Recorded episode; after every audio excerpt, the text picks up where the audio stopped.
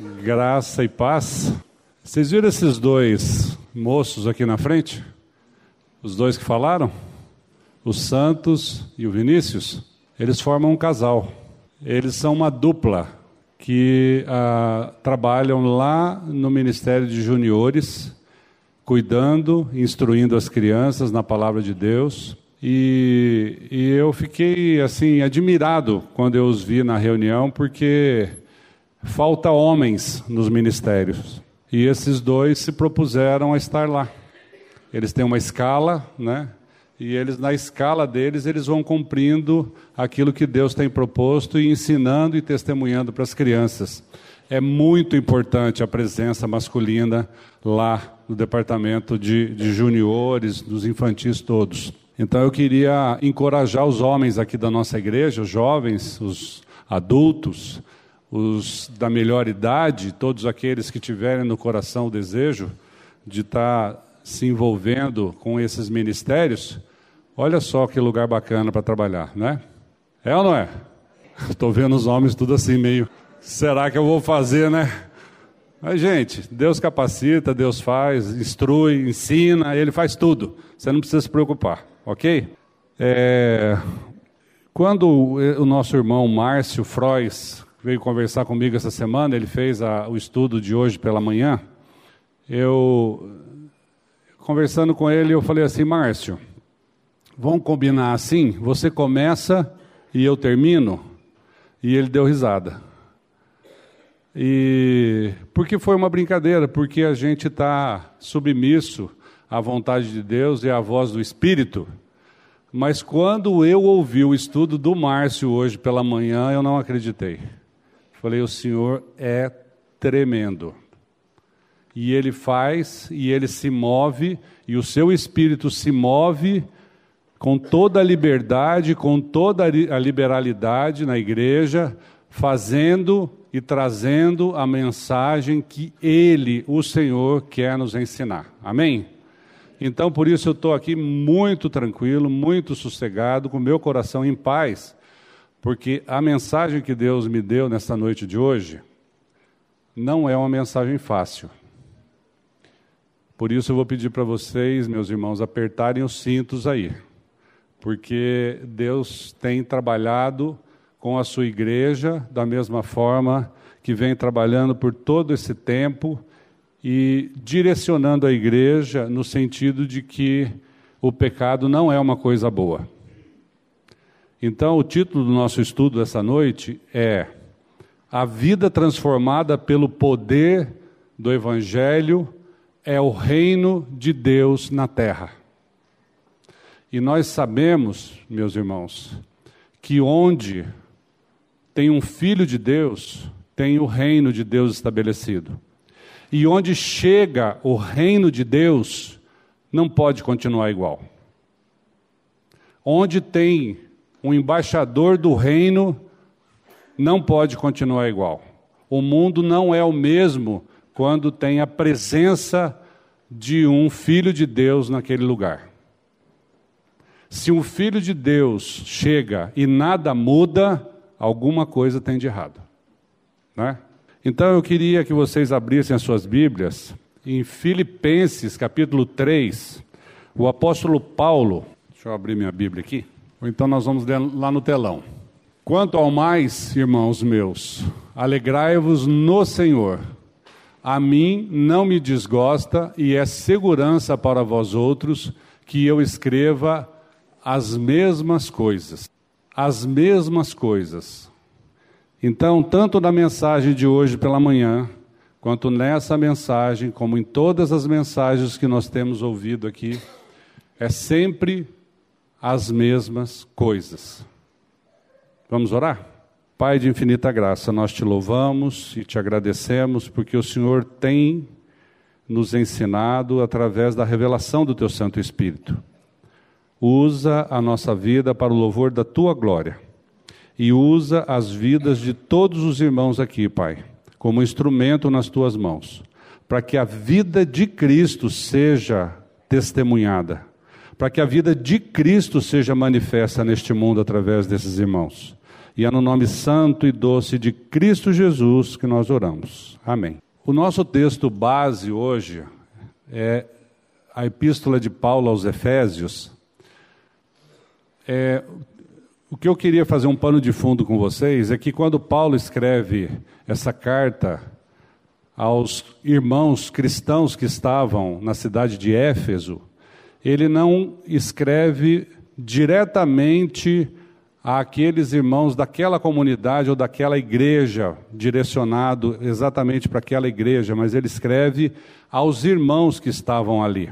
Então eu reputo que nós estamos aqui hoje, amanhã poderemos não estar mais. Aqueles que não estavam ontem, hoje estão. Aqueles que estão hoje, amanhã poderão estar em outro lugar. Mas o reino de Deus está em nós. Não está dentro dessa, dessas quatro paredes aqui. Não está dentro dessa, desse prédio. Mas o reino de Deus está em nós. E eu quero falar hoje, assim como Paulo falou, para o crente, o nascido de novo, aquele que já tem, pela fé em Cristo Jesus, a certeza da sua salvação. Então, o texto, primeira, primeiro capítulo de Efésios, vamos ler do verso 1 ao verso 8, a palavra de Deus nos diz isso. Paulo, apóstolo de Jesus Cristo, pela vontade de Deus, Efésios 1, de 1 a 8. Essa versão é igual à minha. Paulo, apóstolo de Jesus Cristo, pela vontade de Deus, aos santos que estão em Éfeso. Veja que ele não está falando da igreja, ele está falando da cidade. E fiéis em Cristo Jesus, a vós graça e paz da parte de Deus, nosso Pai, e da do Senhor Jesus Cristo. Bendito o Deus e Pai de nosso Senhor Jesus Cristo o qual nos abençoou com todas as bênçãos espirituais dos lugares celestiais em Cristo, como também nos elegeu nele antes da fundação do mundo, para que fôssemos santos e irrepreensíveis diante dele em amor. E nos predestinou para filhos de adoção por Jesus Cristo, para si mesmo, segundo o beneplácito da sua vontade, para louvor e glória da sua graça, pelo qual nos fez agradáveis a si mesmo no amado, em quem temos a redenção pelo seu sangue, a remissão das ofensas, segundo as riquezas da sua graça, que ele tornou abundante para conosco em toda sabedoria e prudência. Eu gostaria, Deus me deu a intrepidez, a ousadia de substituir um trecho dessa carta de Paulo, e eu gostaria de ler para vocês da seguinte forma: Evangelho de Jesus Cristo, pela vontade de Deus, aos santos que estão reunidos na primeira Igreja Batista em Londrina e fiéis em Cristo Jesus. Eu posso dizer isso? Posso? Vou repetir. Evangelho de Jesus Cristo, pela vontade de Deus, aos santos que estão reunidos na primeira Igreja Batista em Londrina e fiéis em Cristo Jesus. Amém? A vós, graça e paz da parte de Deus, nosso Pai e da do Senhor Jesus Cristo. Isso é para você, meu irmão. Bendito Deus e Pai do nosso Senhor Jesus Cristo, o qual nos abençoou com todas as bênçãos espirituais nos lugares celestiais em Cristo, como também nos elegeu nele antes da fundação do mundo, para que fôssemos santos e irrepreensíveis diante dele em amor e nos predestinou para filhos de adoção por Jesus Cristo, para si mesmo, segundo o beneplácito da sua vontade, para o louvor e glória da sua graça, pelo qual nos fez agradáveis a si mesmo no amado, em quem temos a redenção pelo seu sangue, a remissão das ofensas segundo as riquezas da sua graça, que ele tornou abundante para conosco em toda sabedoria e prudência. Isso é para você? É para mim? Essa carta de Paulo serve para mim? Ela se encaixa na minha vida? Eu sou um santo. Eu estou incluído naqueles que foram separados por Deus para serem santos para Deus? Eu estou incluído dentre o povo de Deus que não é apenas criatura, mas se tornou filho de Deus. No mundo existem duas categorias apenas. Duas categorias. Existe o nascido de novo, que é o homem espiritual, e existe o não nascido de novo, que é o homem natural. Deus trabalha nas nossas vidas com duas questões toda vez que ele vem nos ensinar, ele vem nos dizer o que é trevas e o que é luz, o que é morte e o que é vida, o que é liberdade em Cristo e o que é a prisão e o cárcere do pecado. Deus sempre trabalha conosco porque nós podemos entender essa linguagem de Deus apenas desta forma. Então, meus irmãos, não existe uma terceira categoria. E é justamente essa terceira categoria que nós vamos trabalhar hoje. Porque o mundo diz que existe uma terceira categoria. E qual é essa terceira categoria? Eu não sou nascido de novo, mas eu tenho certeza da minha salvação. Existe essa categoria? Eu sou nascido de novo, eu quero a salvação, mas eu não quero mudança na minha vida. Eu não quero que o Evangelho transforme a minha vida.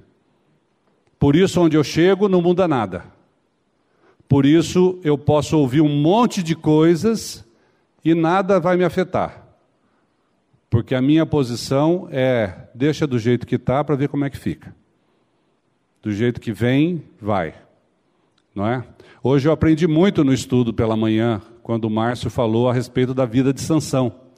Nós tínhamos, né? Eu pelo menos tinha aquela visão de Sansão, porque a gente lê o livro de Juízes e a gente lê corrido e achando que Sansão era um cara forte, era um cara que perdeu a força porque é, não era para cortar o cabelo, era nazireu, não sei o quê, mas hoje o estudo foi muito edificante para mim, porque aquilo tudo que Sansão veio testemunhar era espiritual. Não era força física, não era músculo, mas era Deus nele, agindo nele. E a Bíblia diz assim: agindo Deus, quem impedirá? Se Deus agir em mim e agir em você, quem impedirá? Mas eu posso, eu posso rejeitar a ação de Deus na minha vida. O Filho de Deus não vive mais, por isso que eu quero dizer, meus amados, que eu quero falar aqui hoje para nascido de novo. O Filho de Deus, ele não vive no deve ser, deve ter, mas ele vive no concreto. O novo nascido, agora nós vamos mudar o nosso texto para Efésios, desculpa, desculpa, nós vamos continuar aqui que eu quero arrematar, fazer um fechamento aqui. Então, nós não vivemos no deve ter, mas no tem. Esse texto de Efésios 1, ele diz lá, se você for com a sua Bíblia aí, no verso 3, ele diz assim: Fomos abençoados. Ele não diz assim, olha, se você andar direitinho, talvez você será abençoado. Não. Ele diz que o Filho de Deus é abençoado. No verso 4 ele diz: Fomos escolhidos. No verso 5 ele diz: Fomos predestinados. No verso 6, fomos agraciados no amado. No verso 7, temos remissão. Remissão significa, significa perdão dos, dos pecados pelo seu sangue. No verso 9, temos a revelação do mistério da sua vontade. No verso 11, fomos feito herança. E no verso 13, fomos selados com o Espírito. Então, tudo isso já aconteceu. Tudo isso, nós não temos ainda a expectativa, olha, eu sou filho de Deus, mas se eu for bonzinho, se eu tiver uma vida diferente, se eu tiver, é, fizer alguma coisa que Deus quer que eu faça, talvez eu vou ser abençoado, talvez o Espírito Santo venha a, a se revelar para mim. Não, isso tudo já aconteceu. Mas a diferença é criatura e filho. Criatura e filho. Quem é a criatura? Todo que nasce é criatura de Deus. Por isso a Bíblia vai nos ensinar que aquele que nasce apenas uma vez morre duas vezes, porque todo que nasce, nasce com o seu espírito morto para Deus. Então, é morte espiritual e morte física. Mas aquele que nasce de novo, que o seu espírito é vivificado pela vida de Cristo, esse então, ele só morre uma vez. Porque quanto a morrer espiritualmente, ele não morre mais. É vida eterna, diferente da morte eterna.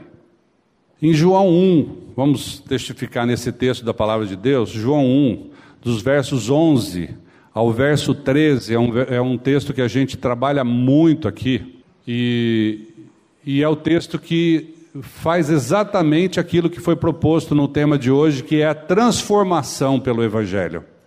Aquele que quer ter sua vida transformada, ele toma posse disso que está escrito na palavra de Deus aqui no livro de João, capítulo 1, dos versos 11 e 13. Jesus, né? Nós vamos ler lá. Jesus veio para o que era seu e os seus não o receberam. Mas a todos quantos o receberam, deu-lhes o poder. Tem uma, versão que fala que foram feitos, né? De serem feitos filhos de Deus, a saber, aos que creem no seu nome, os quais não nasceram do sangue, nem na vontade da carne, nem na vontade do homem, mas de Deus. Então existe, existe dois nascimentos: o nascimento pela vontade do homem, do sangue e da carne, e o nascimento pela vontade de Deus. Aquele que só nasce na carne, no sangue, morre duas vezes, mas aquele que nasce de novo, o seu espírito nasce de novo, ele então ganha a vida eterna. Então ele só morre uma vez e não morre duas vezes. Então nós precisamos entender que a diferença, a diferença aqui neste mundo, onde você chega, chega, ao reino de Deus, desde que você tenha o reino de Deus em você.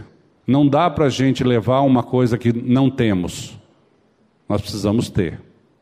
Essa é a diferença. Então, o poder do Evangelho em nós começa aqui. Começa aqui. Você não precisa morrer para começar a viver o Evangelho. O Evangelho é vivido aqui na terra. O poder do Evangelho é transformador e ele aparece na sua vida aqui.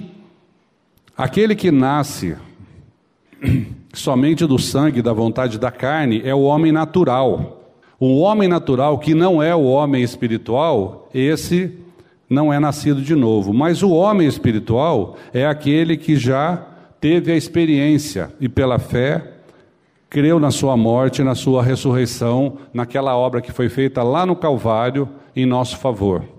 Jesus Cristo, quando foi crucificado, ele nos levou naquela cruz, nos levou a morrer juntamente com ele, e na ressurreição ele nos deu uma nova vida. Nós vamos ver isso lá em Romanos 6, nós não vamos ver agora. Em João 11, 25 e 26, Jesus disse quando chegou, foi chamado para ressuscitar Lázaro, quando ele chegou e a irmã de Lázaro começou a reclamar que o, que o irmão dela havia morrido, que o Senhor Jesus não estava ali, Jesus disse assim: Disse-lhe Jesus, Eu sou a ressurreição e a vida. João 11, 25 e 26. Quem crê em mim, ainda que esteja morto, viverá.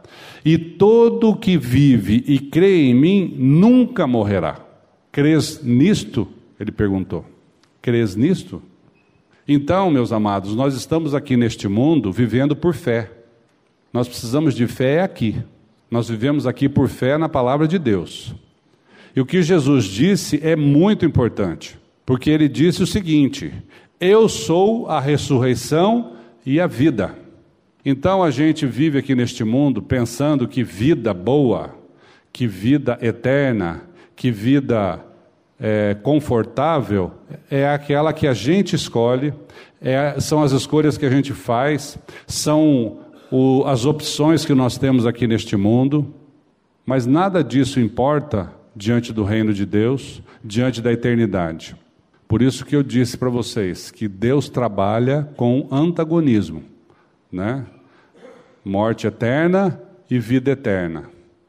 Falando de, por meio de João, a igreja de Laodiceia, em Apocalipse 3, 14 e 22, Apocalipse 3, de 14 a 22, Jesus disse assim: Eu sei as tuas obras, que nem és frio nem quente. Tomara que foras frio ou quente. Assim, porque és morno e não és frio nem quente, vomitar-te-ei da minha boca. Pois dizes: Estou rico e abastado, e não preciso de coisa alguma. E nem sabes que tu és infeliz, sim, miserável, pobre, cego e nu. Aconselho-te que de mim compres ouro refinado pelo fogo, para te enriqueceres, vestiduras brancas para te vestires, a fim de que não seja manifesta a vergonha da tua nudez, e colírio para ungires os olhos, a fim de que vejas. Até aí tá bom. Então Jesus está dizendo que nós devemos buscar a riqueza nele, o ouro dele. Nós devemos buscar aquilo que é, tem valor para Jesus Cristo.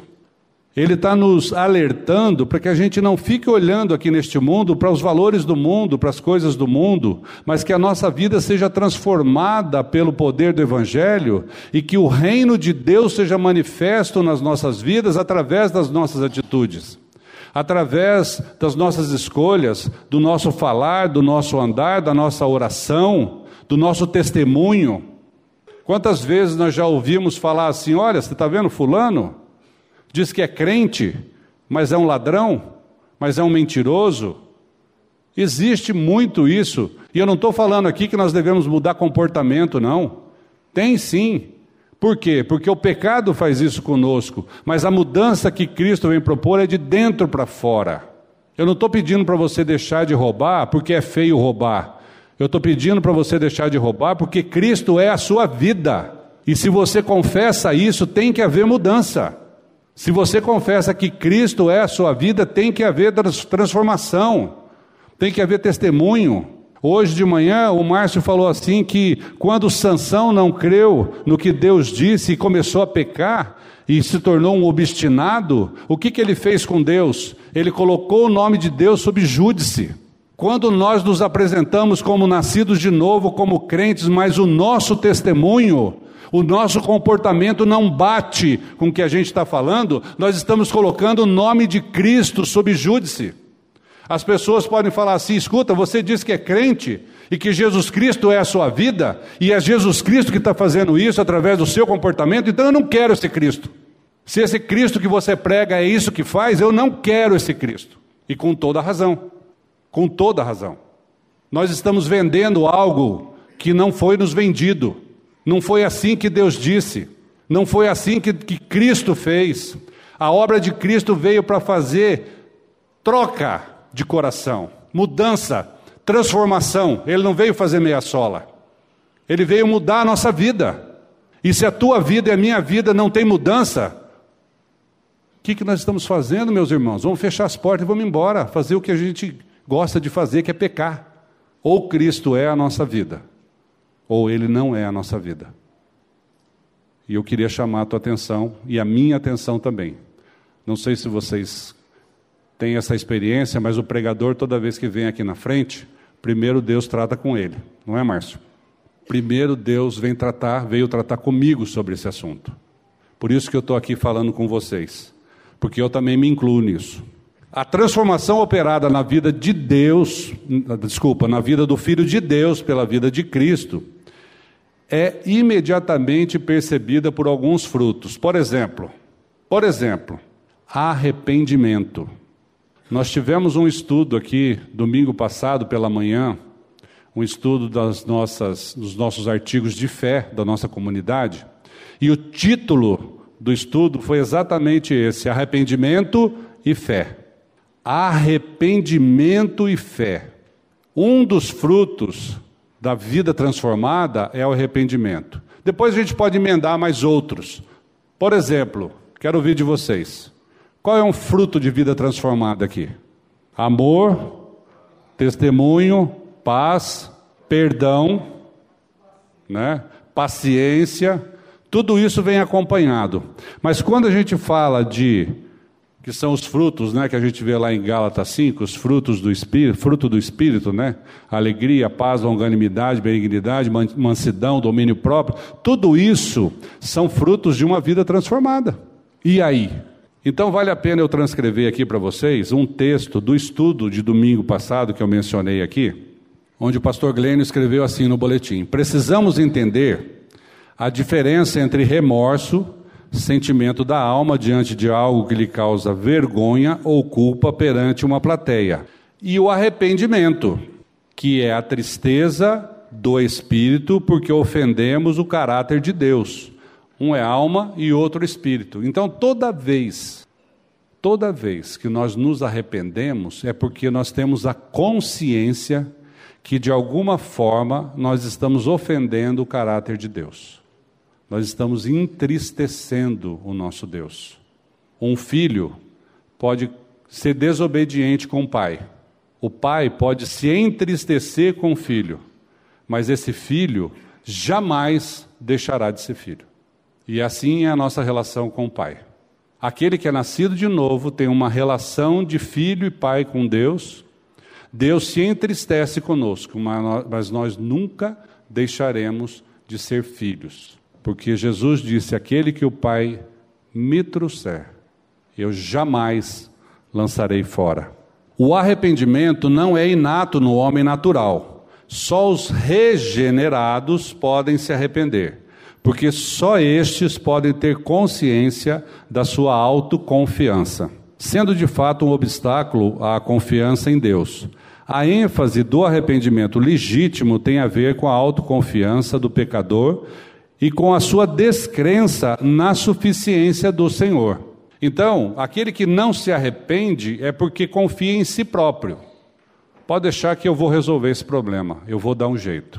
Ao mesmo tempo, aquele que se arrepende crê na suficiência do Senhor. E aí, quando Jó, no, verso 6 do capítulo 42, diz assim: Me abomino e me arrependo no pó e na cinza ele não estava se referindo aqui a nenhum pecado moral, pois ele era um homem justo com a sua justiça, mas referia-se à sua autoconfiança e justiça própria. Fecha aspas. Então, todos nós conhecemos a história de Jó, né? Deus chamou Jó de justo, reto, que se desvia do mal, mas depois no final do livro de Jó nós vamos ver que Jó não era nascido de novo. Ele precisou da aflição, ele precisou passar por todos aquelas aqueles problemas que ele passou, as tribulações que ele passou, para poder cair em si, ver quem realmente ele era. E você quer saber, meu irmão, quem você realmente é? Faça a oração do salmo que diz assim: Senhor, sonda o meu coração e vê se há nele algum mal. Peça isso, se você tem coragem. Ore e peça a Deus para mostrar a você quem é você. E Deus vai te mostrar. E aí começa a cura, porque a cura começa a partir do momento que nós sabemos exatamente quem nós somos e do que nós precisamos para ser curados. Então a vida espiritual, ela vem sempre precedida de arrependimento. Nós já ouvimos um textinho que eu não sei quem é o autor que diz assim: "O pecado deforma, o mundo conforma, a religião reforma, mas o evangelho de Jesus Cristo, ah, esse transforma. Esse transforma. Então não, não vamos ficar passando verniz em madeira podre né? Não vamos passar tinta em parede com mancha de infiltração. Vamos fazer uma mudança. Vamos pedir a Deus para que Ele venha transformar a nossa vida, para que Ele cure as nossas feridas, as nossas mágoas, as nossas faltas de fé, para que Ele faça uma obra realmente que seja única e continuando Paulo na sua epístola aos Efésios, no capítulo 4, ele, pela revelação do Espírito Santo, ele vem nos falar de coisa prática. Vamos lá em Efésios 4, a partir do verso 17, nós vamos ler até o verso 24. Isto, portanto, digo, e no Senhor testifico, que não mais andeis como também andam os gentios, na vaidade dos seus próprios pensamentos, obscurecidos de entendimento, alheios à vida de Deus por causa da ignorância em que vivem, pela dureza do seu coração, os quais, tendo se tornado insensíveis, se entregaram à dissolução para com avidez cometerem toda sorte de impureza. Mas não foi assim que aprendestes a Cristo. Se é que de fato o tendes ouvido e nele fostes instruídos, segundo é a verdade em Jesus, no sentido de que, quanto ao trato passado, vos despojeis do velho homem, que se corrompe segundo as concupiscências do engano, e vos renoveis no espírito do vosso entendimento, e vos revistais do novo homem, criado segundo Deus, em justiça e retidão procedentes da verdade. Eu vou novamente com ousadia dizer aqui, meus amados, aos santos que estão reunidos nessa noite na primeira igreja batista em Londrina, e aqueles irmãos que estão nos ouvindo pela internet, eu digo e testifico no Senhor, para que não andeis mais como andam também os outros gentios. De que jeito? Na vaidade do seu sentido, entenebrecidos no entendimento, separados da vida de Deus, pela ignorância que há neles, pela dureza do seu coração, os quais, havendo perdido todo o, senti todo sentimento, entregaram-se à dissolução para com avidez cometerem toda impureza.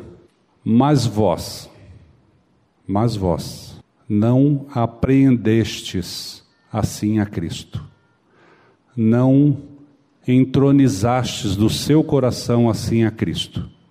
Mas vós, se é que tendes ouvido e nele fostes ensinados, como está a verdade em Jesus, que quanto ao trato passado, Agora eu quero que vocês prestem atenção nesses três verbos. Vos despojeis do velho homem. O que é despojo, meu amado? Despojo é tudo aquilo que pertence ao morto. Despojo é o nome que se dá ao que pertence ao que morreu. Velho homem, vou me despojar do velho homem. E depois, vou e vos renoveis no espírito.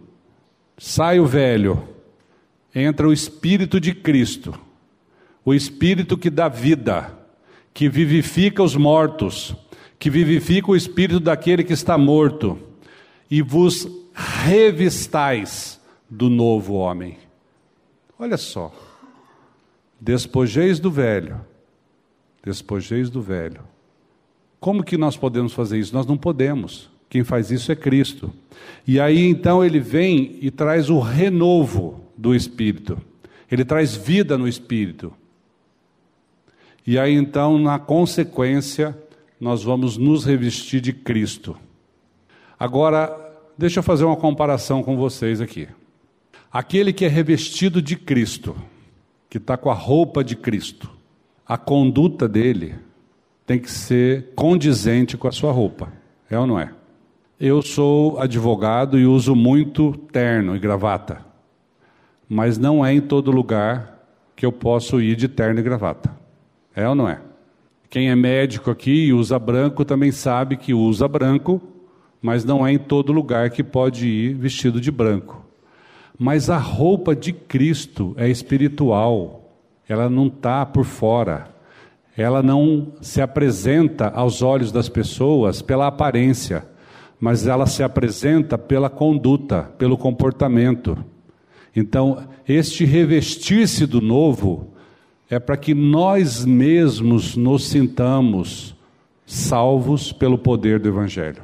Não é para que as outras pessoas achem ou vejam que você é salvo que eu sou salvo. A salvação veio para mim e para você. Você não precisa sair por aí gritando para todo mundo e falando para todo mundo que você é salvo, porque se você é salvo, você não precisa falar, a sua vida vai testemunhar isso. A sua vida vai testificar isso. Então, o revestir-se do novo é de dentro para fora. E em Romanos 12, verso 1 e 2, a palavra de Deus diz, Paulo escreve lá aos Romanos, e a palavra de Deus diz, vou pedir para nossa irmã fazer a leitura. Romanos 12, 1 e 2. Rogo-vos, pois, irmãos, pelas misericórdias de Deus, que apresenteis o vosso corpo por sacrifício vivo, santo e agradável a Deus, que é o vosso culto racional.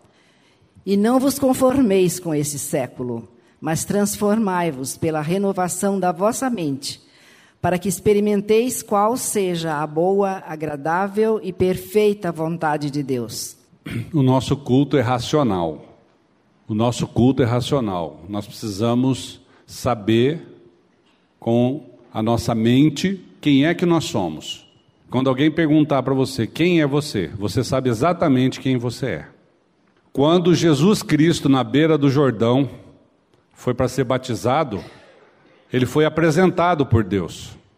A apresentação do Pai ao Filho, ele disse assim: Este é o meu filho amado, em quem tenho grande prazer, eu tenho grande alegria, em quem me comprazo. Este é o meu filho amado.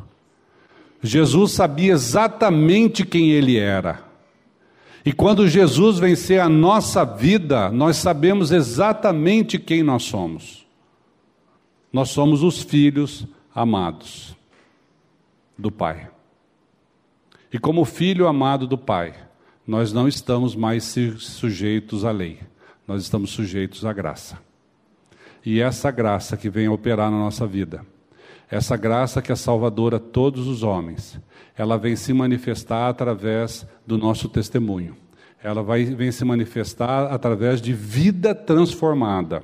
E aí, esse texto de Romanos, ele diz assim: E não vos conformeis com este mundo. Então, aquela terceira, aquela terceira categoria que eu falei para vocês, é essa. Aquele que é filho de Deus tem a forma de Cristo. Aquele que não é filho de Deus tem a forma do mundo, que ele é conformado com o mundo. Mas aquele que diz que é filho de Deus, mas ao mesmo tempo tem a conformação com o mundo, essa categoria não existe.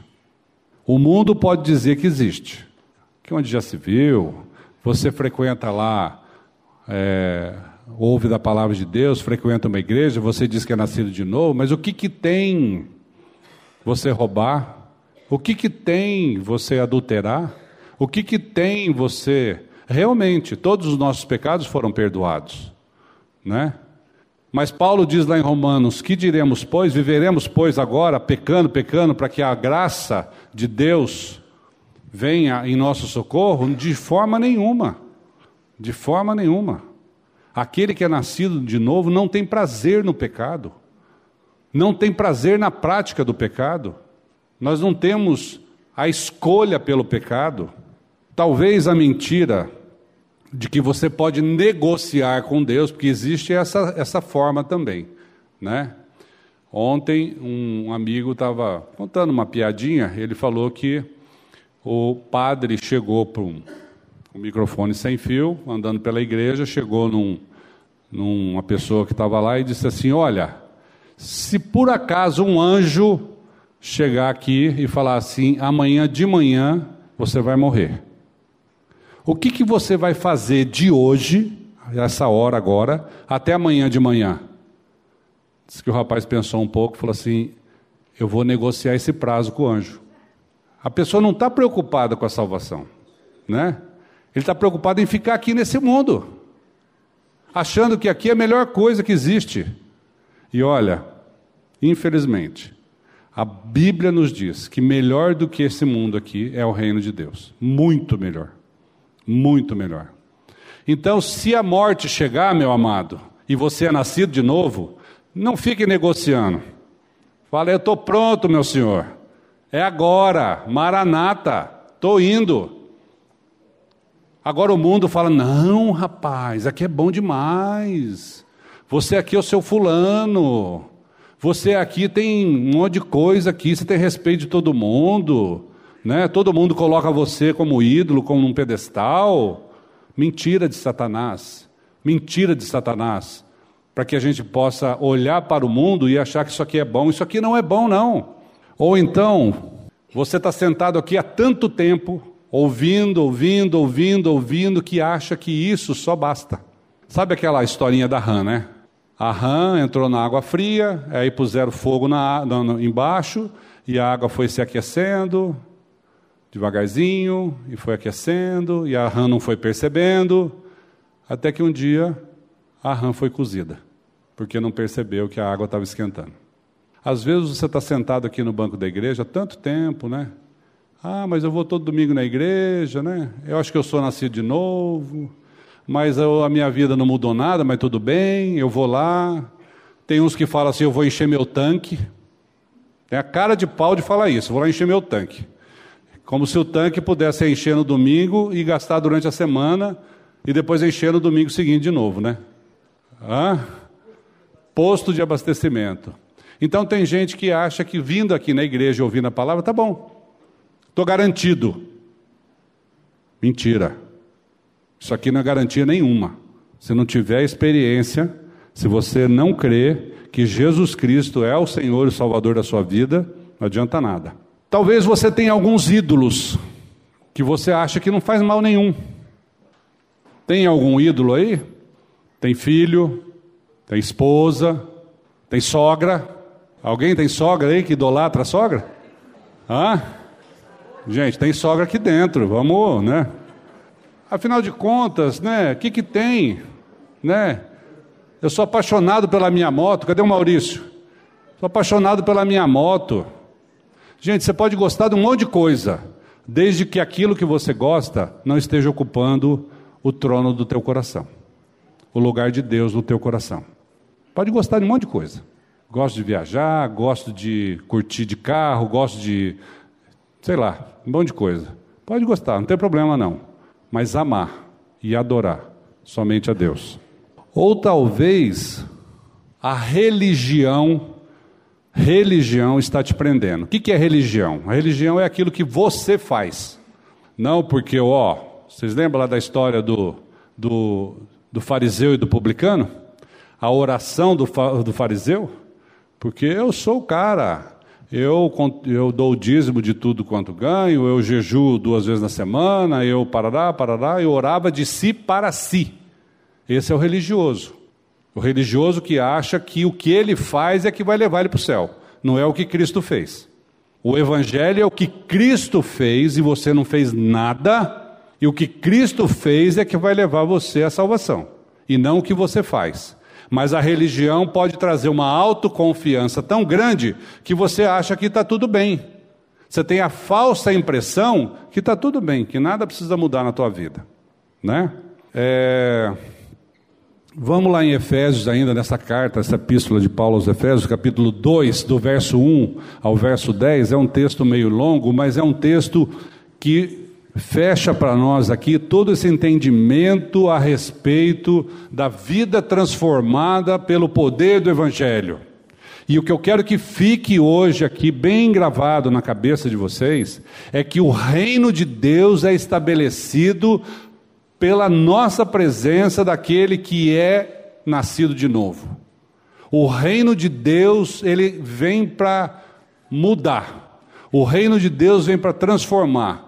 Então, quando Jesus vencer a sua vida, quando ele vivifica o seu espírito, e a vida no espírito faz uma transformação na sua vida física, no seu comportamento, essa tua presença vai fazer com que à sua volta as coisas mudem. Uma vez eu fiz uma brincadeira ali com os adolescentes, e eu perguntei para eles assim: tinha uns 40 adolescentes.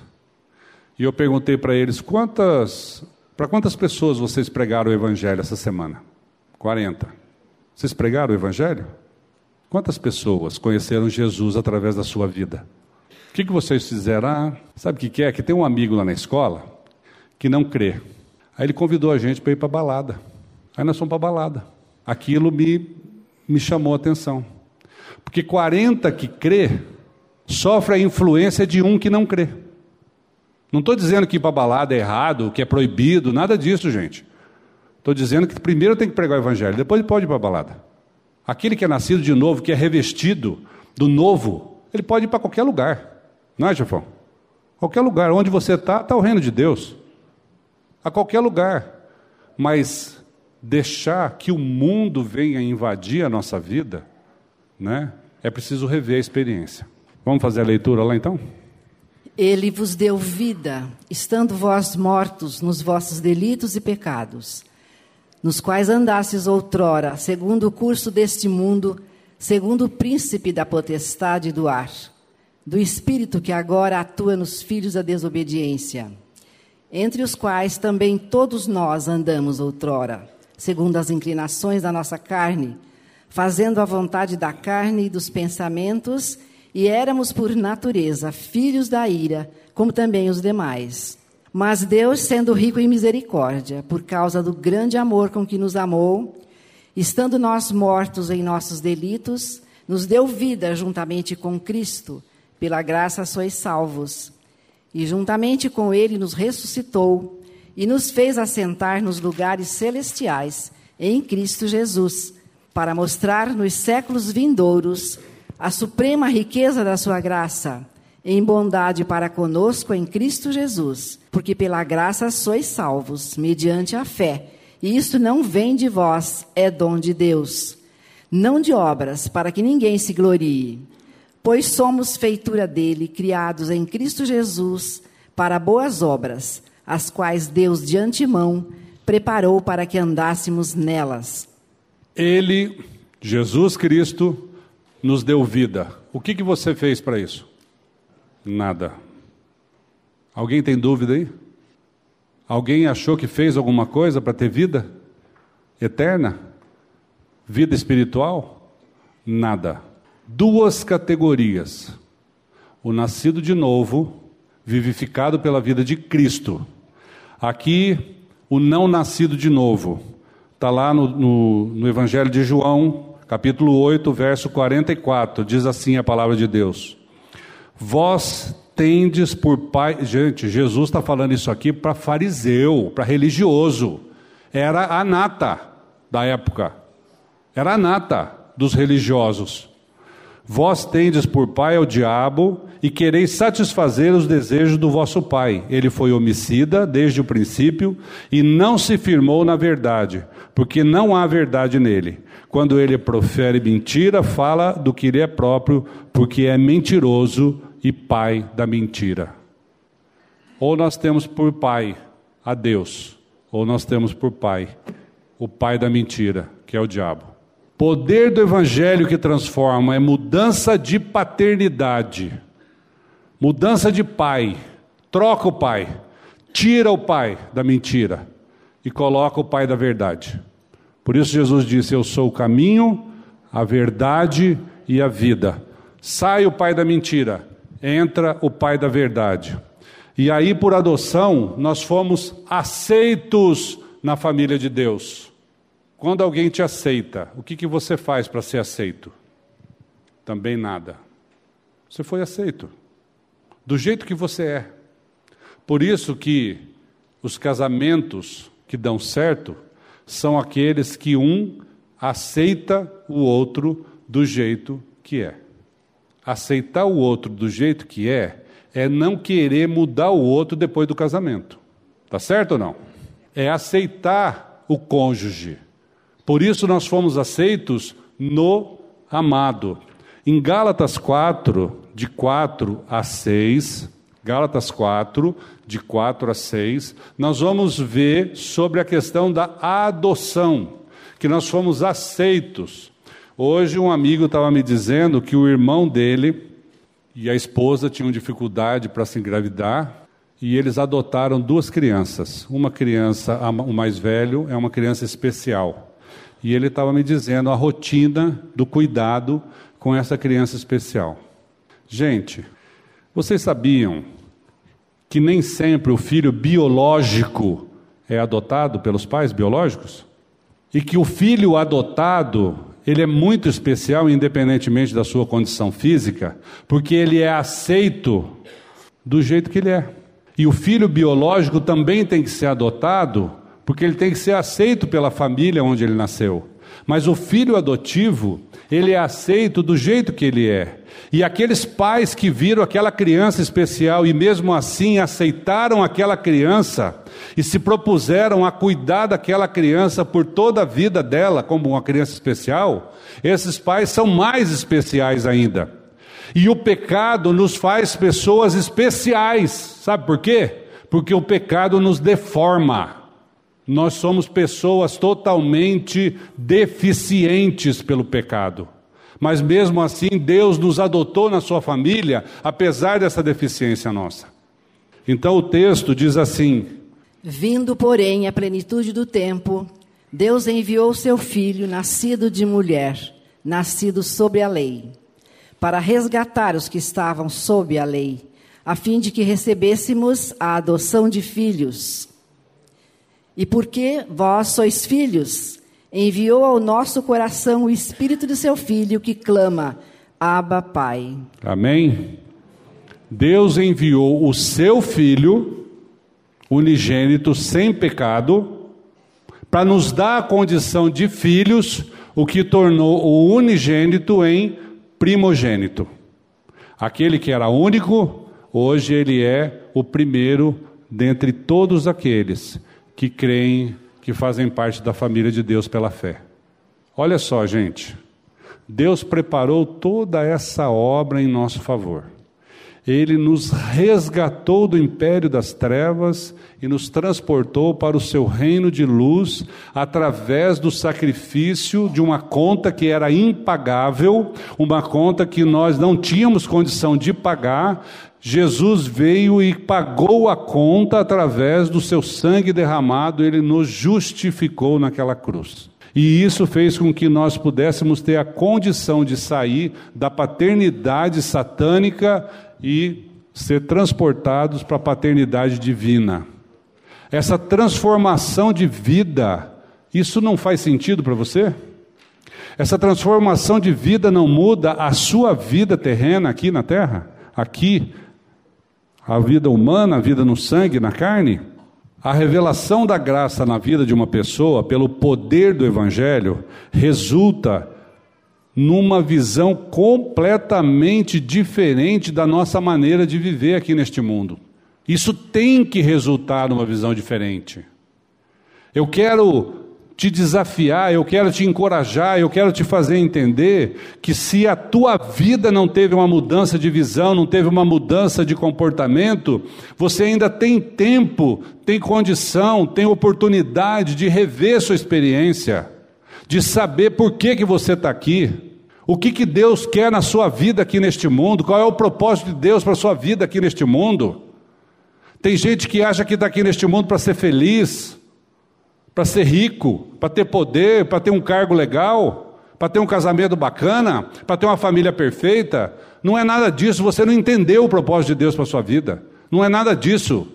Nós estamos aqui para testemunhar a vida de Cristo neste mundo. Nós estamos aqui para ser instrumento na mão de Deus na vida do outro. Se não fosse assim, quando eu nasci de novo, no dia seguinte eu já ia para o céu. Ia ficar fazendo o que aqui? Não, mas eu continuo aqui, você continua aqui. Nós temos um, um compromisso com Deus, uma responsabilidade, porque Ele tem um propósito na nossa vida. A, re, a regeneração transforma completamente a vida pela ação do Espírito. A primeira delas, nós ouvimos aqui esses dias, aqui nessa comunidade, está no livro de Ezequiel, que é o nojo pelo pecado. A primeira mudança que Jesus Cristo vem fazer na nossa vida, ele vem nos causar nojo pelo pecado. Nojo. É uma palavra pesada, mas é exatamente isso que Deus propõe para a nossa vida. Nojo. Não quero mais. Não quero. Quero ficar longe disso. Tem mau cheiro. Tem.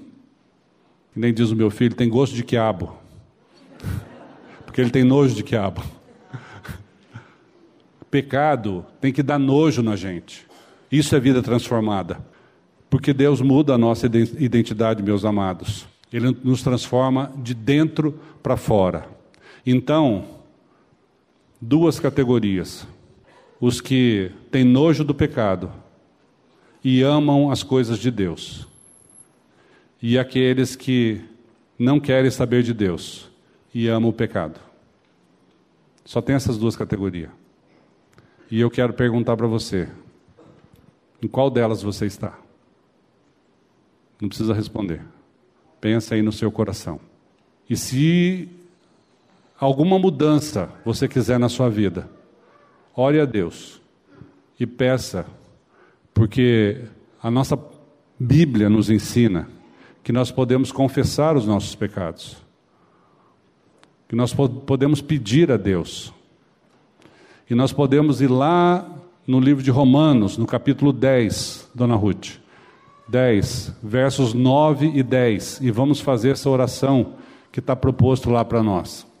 E eu queria chamar vocês para lerem comigo esse texto de Romanos. Se com a tua boca confessares Jesus como Senhor e em teu coração creres que Deus o ressuscitou dentre os mortos, serás salvo. Porque com o coração se crê para a justiça e com a boca se confessa a respeito da salvação. Amém? Que Deus tenha misericórdia de cada um de nós e trabalhe nos nossos corações e nos ensine a viver debaixo da Sua soberania e graça. Amém? Vamos orar? Paizinho querido, nós te louvamos e te agradecemos, porque toda a obra já foi consumada em nosso favor. Te agradecemos pela vida de Cristo, Pai, naquela, naquela cruz do Calvário, que deu a sua vida para nos resgatar, que deu a sua vida em favor de muitos, e todo aquele que crê será salvo, a tua palavra diz. Então, Pai, nós queremos te pedir que o Senhor venha com o teu Santo Espírito passear no meio do teu povo e revelar essa tão grande obra em nosso favor, para que nós possamos ter a alegria, o convencimento de saber que podemos crer nessa obra salvadora e que essa obra foi de uma vez por todas, Pai. Ela foi que fez a diferença nas nossas vidas e transformou as nossas vidas. Pai, nós assim te oramos no nome santo e amado de Cristo Jesus. Amém. A mensagem que você acabou de ouvir faz parte do Ministério de Comunicação Palavra da Cruz. Temos um grande acervo de estudos bíblicos em áudio e vídeo. Distribuímos também gratuitamente o jornal mensal Palavra da Cruz. Entre em contato conosco pelo fone 0 operadora 43 33 728900 ou pelo e-mail livraria@piblondrina.com.br. Visite-nos pelo site www.livrariapiblondrina.com.br ou acesse www.piblondrina.com.br. Graça e paz.